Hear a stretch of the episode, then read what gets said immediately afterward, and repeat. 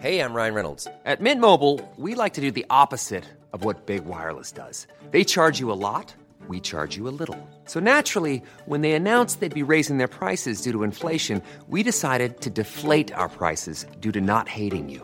That's right. We're cutting the price of Mint Unlimited from $30 a month to just $15 a month. Give it a try at mintmobile.com slash switch. $45 upfront for three months plus taxes and fees. Promo rate for new customers for limited time. Unlimited more than 40 gigabytes per month. Slows. Full terms at mintmobile.com.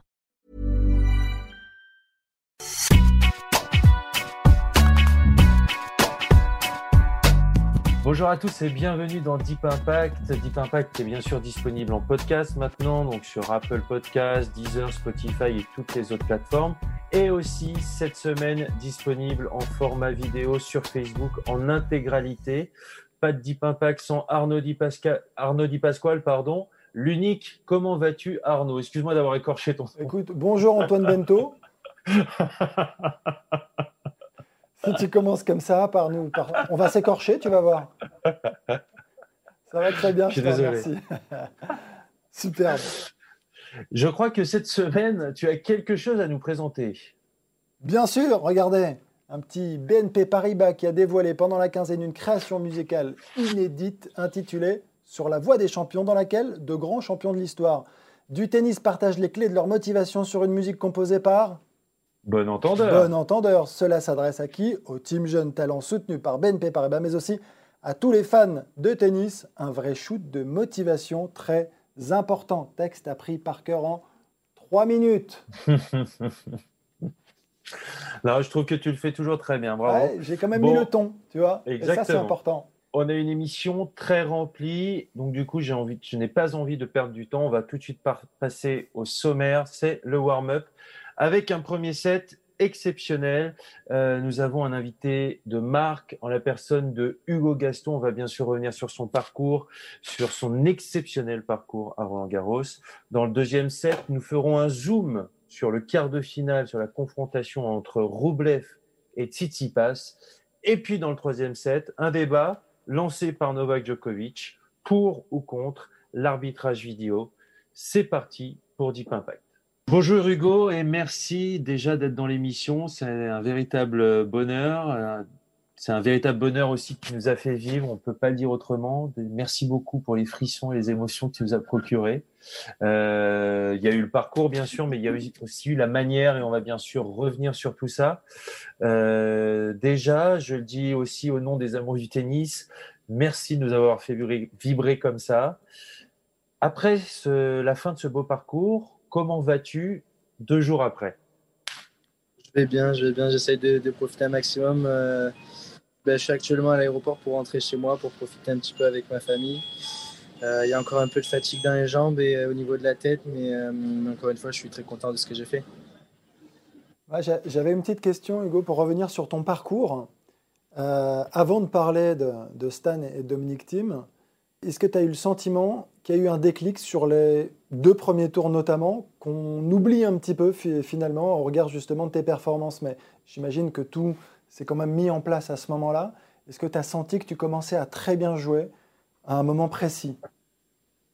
Euh, ben, mon premier tour, j'ai joué contre ben, Maxime Janvier. C'était un match vraiment compliqué parce que voilà, on savait qu'on avait notre chance de passer le premier tour. Donc c'était vraiment un match ouvert. Euh, et contre Nishioka, je dirais, euh, le match contre Nishioka, mon niveau de jeu s'est euh, a augmenté. Euh, je jouais vraiment mieux, je frappais mieux dans la balle, je me, sentais vraiment mieux sur le terrain, niveau physique aussi. Et, euh, et après, forcément, le match contre Stan et contre Dominique, c'était vraiment euh, deux superbes matchs. Euh, voilà, mais, euh, mais je dirais contre Nishioka, parce que mine de rien, c'était vraiment un match très compliqué. Nishioka, un jeu un peu atypique, un peu comme moi. Et, et voilà, c'était vraiment un match compliqué.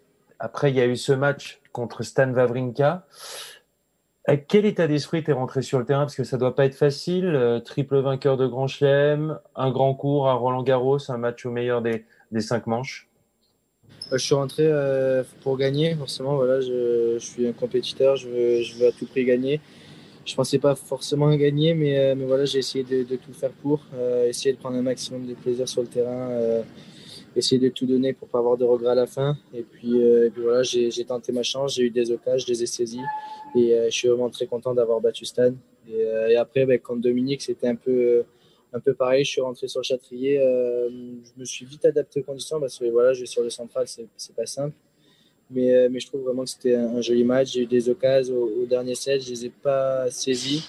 Mais voilà, encore une fois, il y a de la déception, mais il y a beaucoup de fierté derrière tout ça. Est-ce que finalement, sur ces deux derniers matchs, est-ce que tu as l'impression, j'ai deux questions en une, est-ce que tu t'es surpris toi-même parce que tu n'avais pas de référence à ce niveau-là? Donc, est-ce que tu t'es surpris toi-même? Et deuxième point, quand tu perds quand même 2-7-0 sur Dominique Thiem, on sait qu'il y a allez, 9 joueurs sur 10 qui menaient 2-7-0 sur Team sur terre battue, qui plus est une terre battue lourde, auraient peut-être un peu baissé les bras et ça n'a pas été le cas pour toi?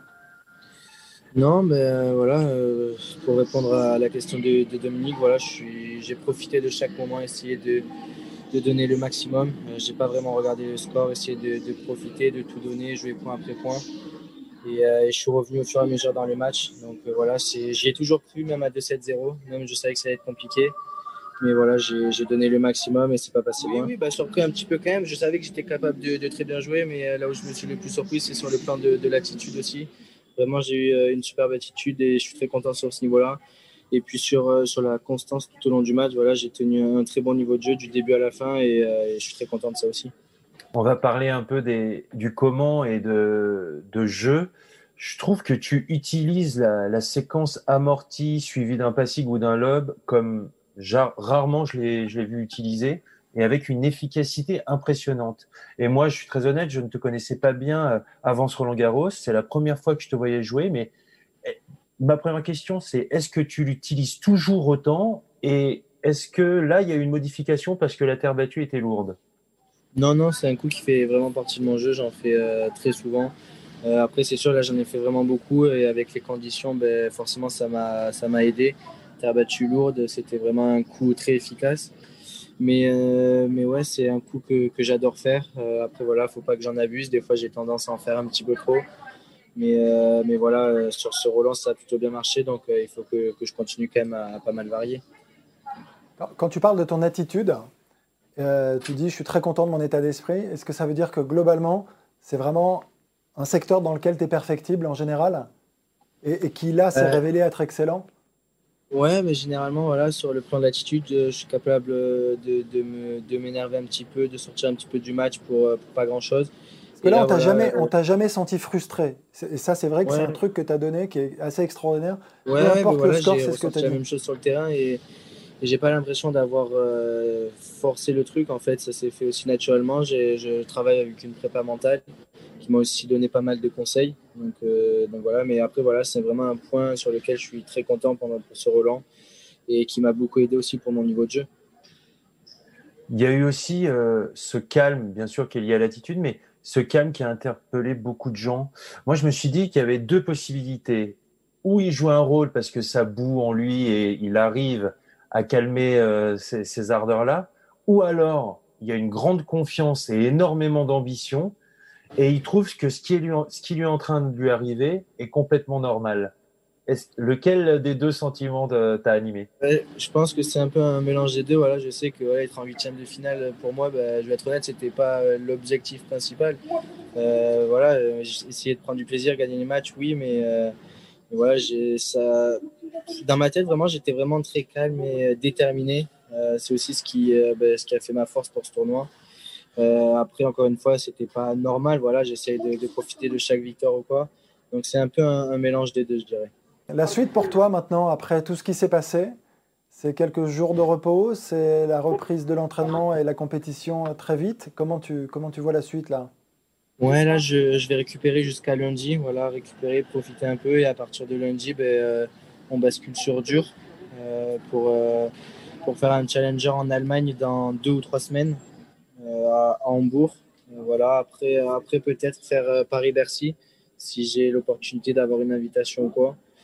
Et puis après, bah, la, saison 2021 bah, va, vite arriver aussi euh, avec, euh, avec euh, l'Australie. Donc voilà, là, je vais rebasculer sur, sur dur pour me préparer au, mieux. Quels sont les objectifs à moyen et long terme? Est-ce que ces, résultats à Roland Garros changent quelque chose sur ces objectifs-là? Oui et non. Forcément, l'objectif niveau classement, c'est de, de, rentrer dans les 100 le, plus rapidement possible. Après, voilà, il y a aussi le contenu de mon jeu, essayer de continuer à progresser physiquement, mentalement dans le jeu, essayer de faire évoluer tous mes coups et tout ce que je peux faire évoluer. Voilà. Après, euh, après voilà, on va faire étape par étape. D'abord, c'est franchir euh, la barre des 100 et après, quand j'y serai, on parlera de, nouveaux, de nouvel objectifs. Et puis après, forcément, c'est essayer de gagner un challenger le plus rapidement possible parce que je sais euh, que, j'en suis capable. Voilà, il faut que je continue sur, sur cette dynamique mais il n'y a pas de raison. Est-ce que euh, j'ai une petite question par rapport à ton parcours de formation Est-ce qu'il y a un moment où euh, on sait que c'est long, on sait qu'on commence tôt quand même, euh, en sport-études à Poitiers, tu y as été. est-ce que tu as, douté un moment de, tes capacités à atteindre le plus haut niveau? Non, franchement, non. Voilà, quand j'étais à Poitiers, bah, j'étais, on était jeune, j'ai fait 12 à 14 ans, donc je savais pas si c'était vraiment ce que je voulais. Euh, je m'entraînais à fond, je donnais le maximum, euh, mais voilà, petit, euh, c'est plus des rêves. Voilà, maintenant j'ai 20 ans, c'est des objectifs de, jouer Roland Garros, essayer de gagner un jour ce tournoi. Mais, mais douter, non, voilà, j'ai toujours cru et j'y crois toujours. Je sais que la route est longue et compliquée, mais, je suis prêt à, à m'accrocher pour y arriver. C'est bien pour finir cette, cet entretien. Qu'est-ce que tu en penses, Arnaud? Ouais, je, écoute, moi je, suis ravi. Je, t'ai laissé euh, ouvrir et le féliciter, lui dire combien nous avions tous vibré. Tu avais parlé au nom de tout le monde et, c'est parfait, donc je ne vais pas en remettre une couche. Mais euh, en effet, c'est vrai que c'était fantastique, une magnifique surprise. Ça a été, on l'a dit, notre rayon de soleil sur ce Roland, pourtant avec une, avec une météo très capricieuse. Et merci vraiment, Hugo. Merci à vous, c'est gentil. Merci. Body, pour euh, finir ce premier set, j'ai aussi qu'on revienne sur le parcours des femmes et notamment celui de Fiona Ferro et de Clara Burel. J'ai trouvé ces deux surprises-là. Alors Fiona Ferro un peu moins, mais je trouve qu'elle a très très bien joué. J'ai trouvé ça, j'ai, enfin, trouvé que ça avait aussi fait partie du soleil, euh, du soleil un peu rare qu'il y a eu sur ce Roland Garros. Qu'est-ce que tu en penses? Écoute, euh, une bouffée d'oxygène, je trouve, dans ce tournoi. Euh, ces deux jeunes filles qui nous ont en effet euh, régalé. C'est toujours. En fait, je me dis que. En fait, c'est vrai qu'on attend depuis, et c'est normal, cette année encore, d'autres joueuses, d'autres joueurs en deuxième semaine.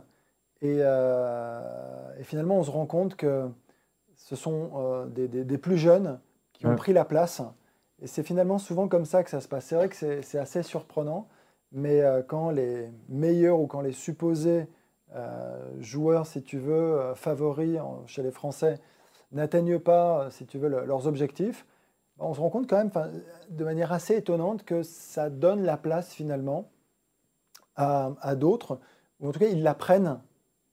C'est arrivé par le passé aussi. Ouais. Et là, euh, quand on voit ces deux jeunes filles, finalement, le fait de voir euh, peut-être d'autres joueuses, d'autres joueurs perdre, de voir cette espèce d'ambiance pas très positive au départ, mmh. des Français qui, qui, perdent les uns après les autres, euh, ça peut, je ne sais pas, ça peut éveiller, réveiller un certain nombre de, de, joueuses et de joueurs qui finalement enfin, se sentent peut-être investis de, d'une mission, entre guillemets, tu vois, de, devoir finalement prendre le relais. Et c'est ce qui s'est passé.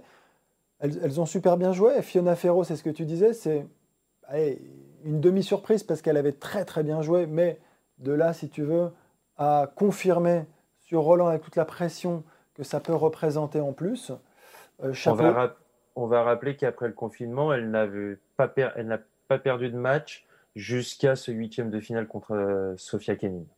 Ouais, elle arrive exactement avec une confiance euh, immense, énorme.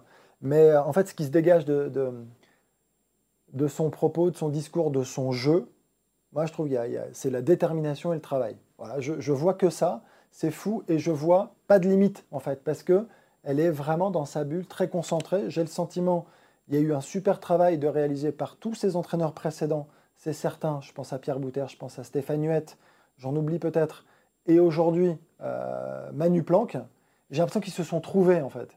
C'est-à-dire qu'il faut que ça matche entre euh, un joueur et un entraîneur. Il ne faut pas simplement qu'il y ait, euh, je ne sais pas, certains pouvaient parler d'affection, d'amour. Non, mmh. il, faut, il, faut, que le projet soit totalement aligné. Il y a un alignement du projet total. Et c'est pour ça qu'on sent justement que ça fonctionne.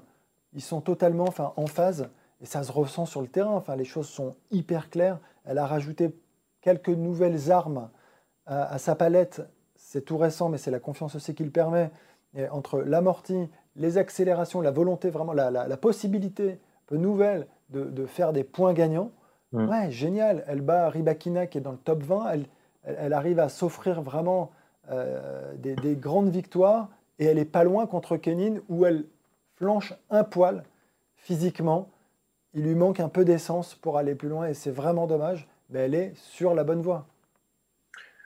Moi, je te rejoins et ce que j'ai aimé, c'est que que ce soit Hugo Gaston, Fiona Ferro et Clara Burel, trois nouvelles personnes, trois nouvelles personnalités, trois styles différents. Et ces trois personnes-là, ben, elles ont fait un grand Roland Garros avec leur style. C'est ça que j'ai aimé. C'est pas facile, à mon avis, quand tu arrives, tu es une jeune génération et que euh, euh, les médias se concentrent sur euh, les têtes d'affiche naturelles. Et bien sûr, tu le disais, chez les hommes, on se focalisait plus sur Gaël, mon fils, ou même sur Benoît Père pour d'autres raisons. Voilà, il y a des joueuses, des joueurs qui arrivent et qui, avec leur style et avec euh, leur personnalité, non seulement sont performants, mais en plus embarquent tout le monde.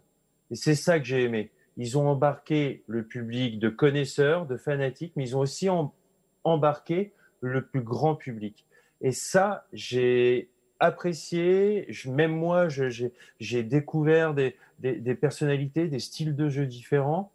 Et c'est en ça que je disais que c'était un vrai soleil et, euh, une vraie euh, bouffée d'air frais que, ce que nous a apporté Hugo Gaston. Mais j'ai envie de le dire aussi pour Fiona.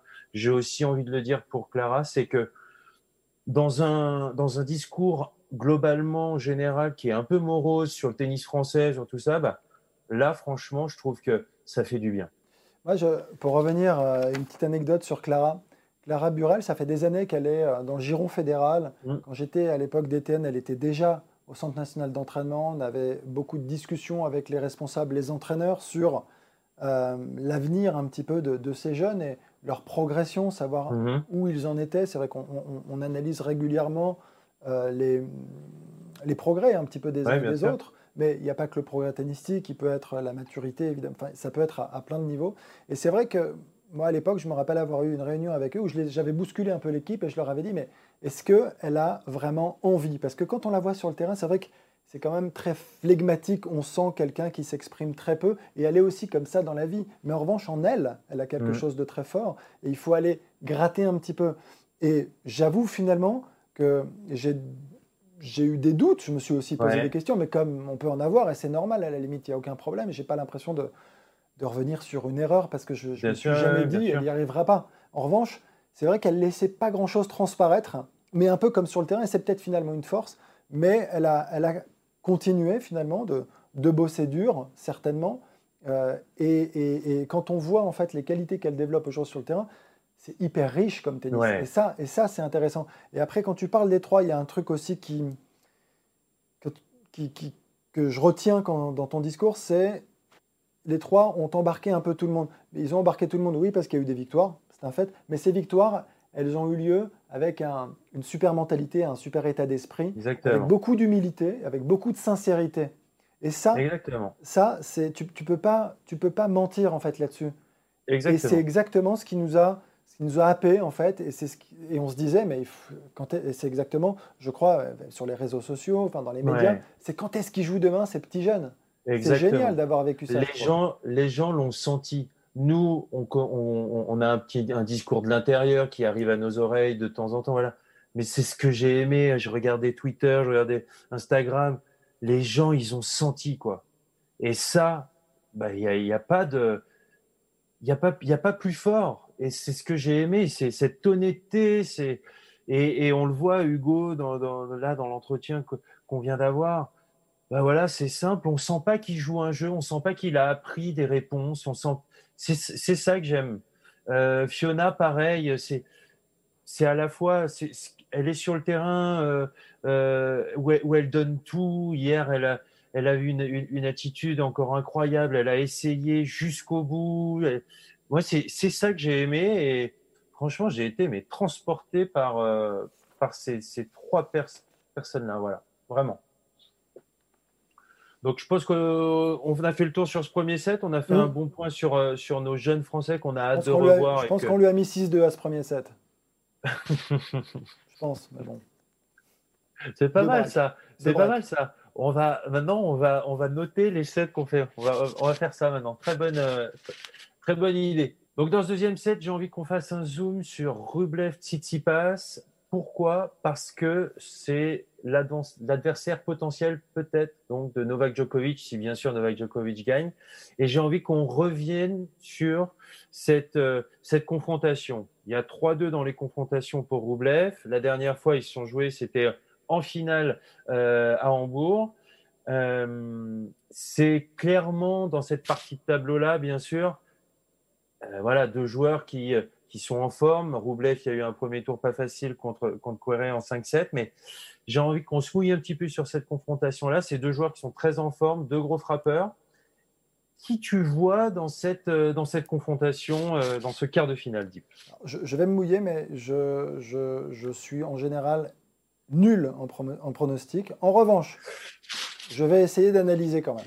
Voilà, j'ai envie qu'on utilise le pronostic pour apporter. Je suis pas bon non plus en analyse. Bah, je suis moins bon en pronostic. Mais bon. Et donc, quand j'analyse un petit peu, si tu veux, je me dis, malgré tout, que, encore une fois, le plus complet, hum, celui qui est devant au classement, mais qui perd 3-2 en confrontation, reste Tsitsipas. Mmh. Et je pense qu'il reste, malgré tout, légèrement favori sur ce match. J'ai un petit peu vu Rublev sur son match précédent contre Fucovic, qui a, qui a eu beaucoup, beaucoup de mal. Face à un très bon euh, joueur, hein. le Hongrois a très très bien joué, j'entends, mais je ne suis pas certain que ce soit vraiment de la même catégorie.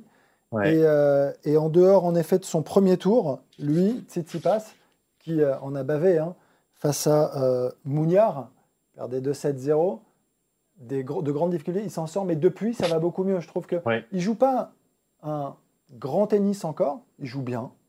Et quand il joue euh, son niveau de jeu moyen, il est déjà très, très élevé.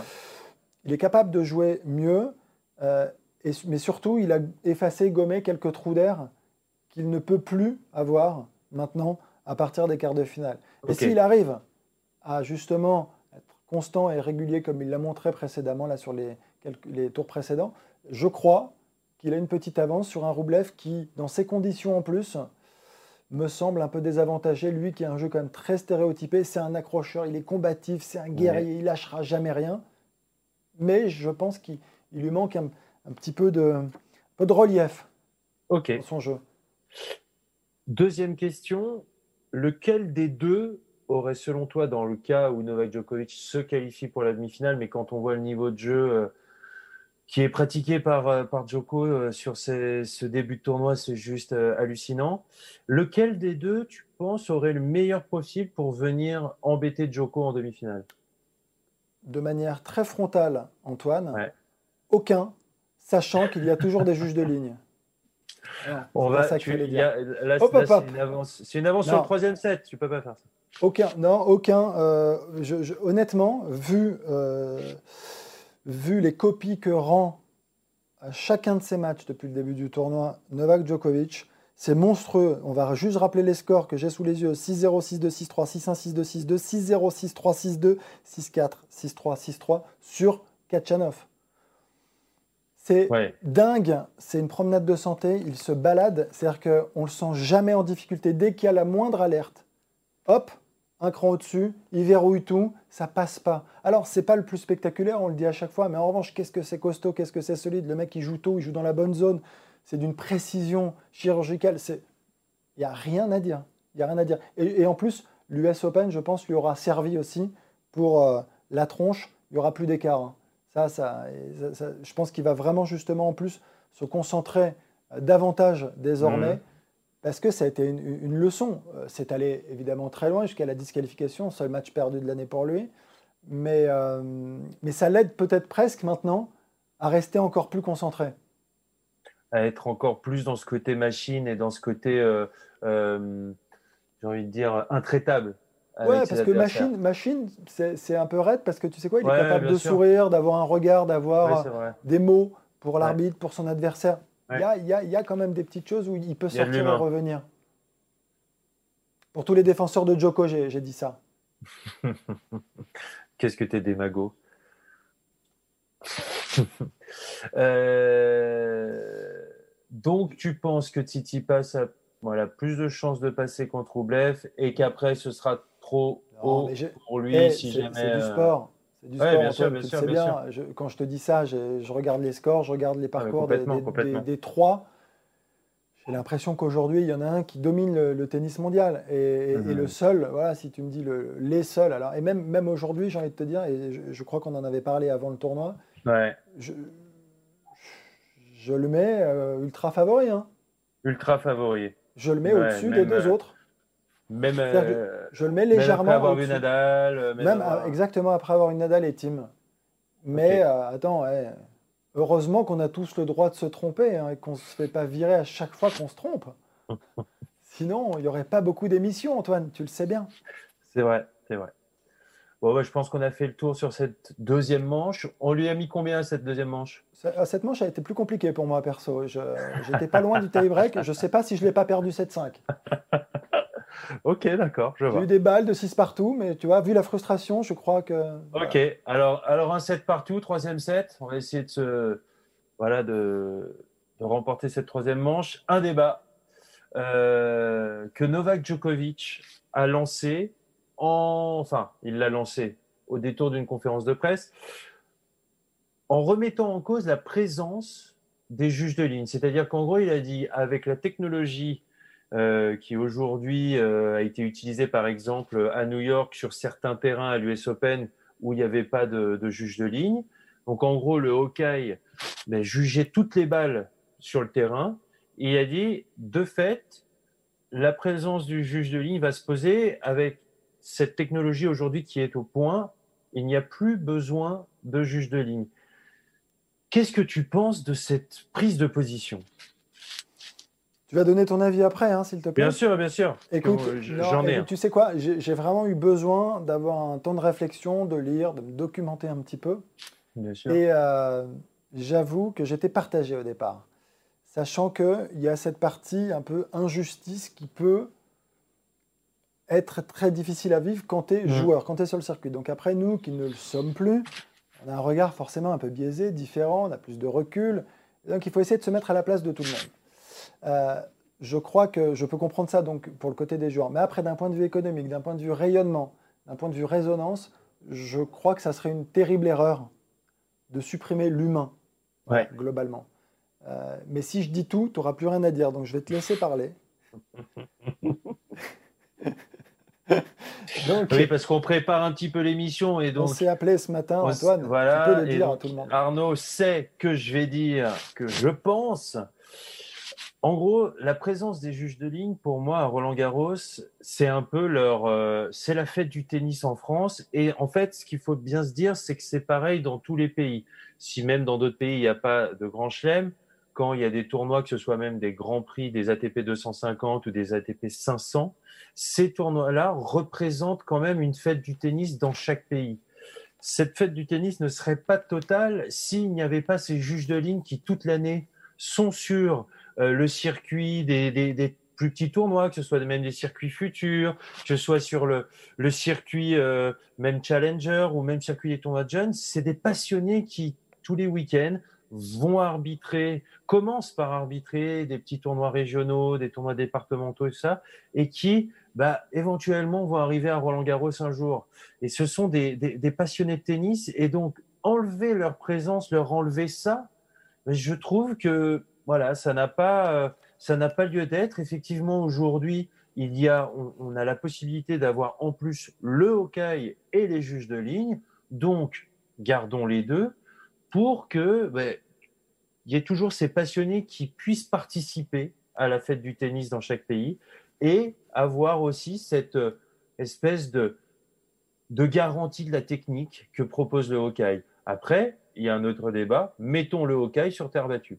Voilà. Non, mais ça, c'est autre chose. Là, le, débat, il était un petit peu différent. Et juste en complément de ce que tu viens de dire, d'un point de vue économique, est-ce que c'est viable aujourd'hui Est-ce que c'est possible de l'avoir sur tous les tournois? Non, déjà, premièrement. C'est-à-dire que certains pourraient euh, se, le payer, pas d'autres, clairement. Donc il y aurait quand même des inégalités. On creuserait un petit peu tout ça encore.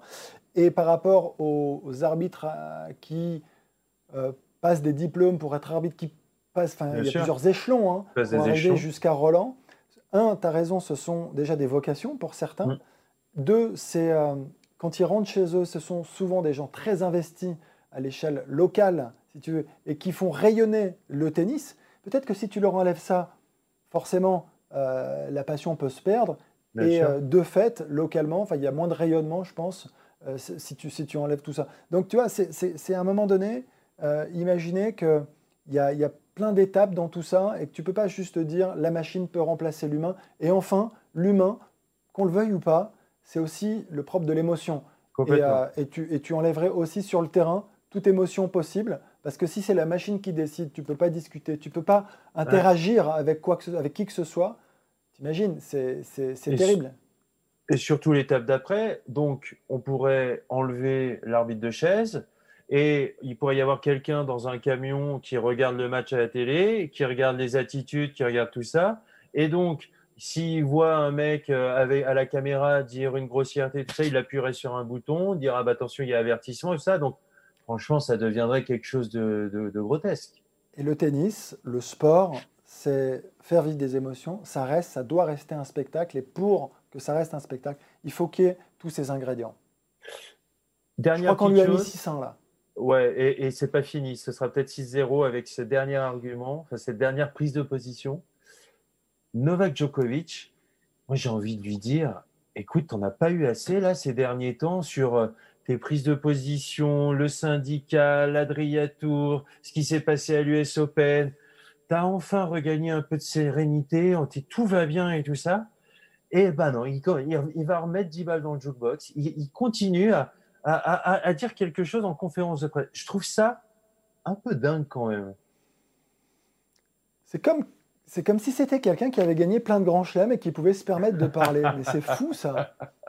Mais non, mais c'est, moi je dis c'est dans son intérêt, mais, mais je, ne dis pas qu'il n'a pas le droit de parler. Je dis, je trouve ça, je trouve ça dingue, qui, tu vois, qu'il y a. Il le sait, il le sait, c'est des sujets euh, polémiques. Après, voilà, à, la, fin, ben, il dit quand même ce qu'il pense. Je suis pas certain que ce soit là sur ce coup-là très très réfléchi. Euh, il y a eu de bonnes choses quand même, le syndicat et tout. Enfin, on peut. non, mais bien sûr. on peut se dire que c'est pas que c'est pas le moment ou quoi que ce soit, mais il n'y a pas de moment parce que finalement ça fait 20 ans que c'est dans les tuyaux. Mais voilà. Euh, écoute, après, ça, je me désolidarise complètement de cette dernière Je reste sur le 6-1. Je crois pas que ça, ça ait fait 6-0.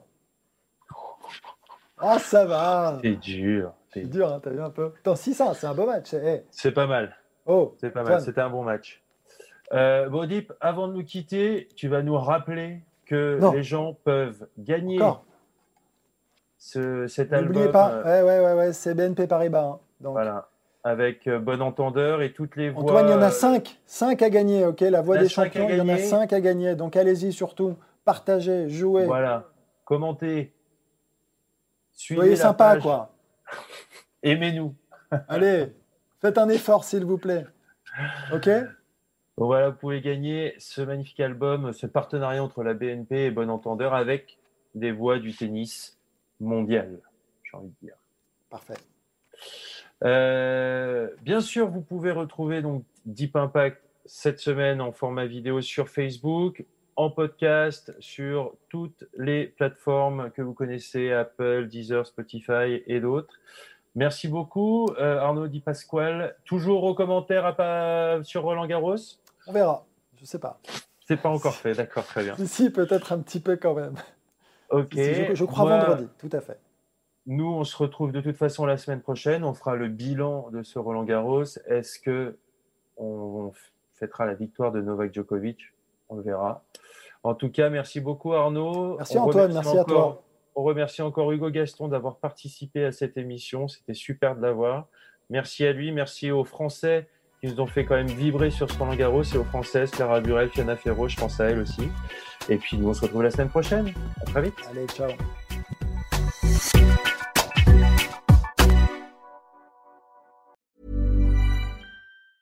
Ever catch yourself eating the same flavorless dinner three days in a row? Dreaming of something better? Well, HelloFresh is your guilt-free dream come true, baby. It's me, Gigi Palmer. Let's wake up those taste buds with hot, juicy pecan-crusted chicken or garlic butter shrimp scampi. Mm. Hello Fresh. Stop dreaming of all the delicious possibilities and dig in at HelloFresh.com. Let's get this dinner party started.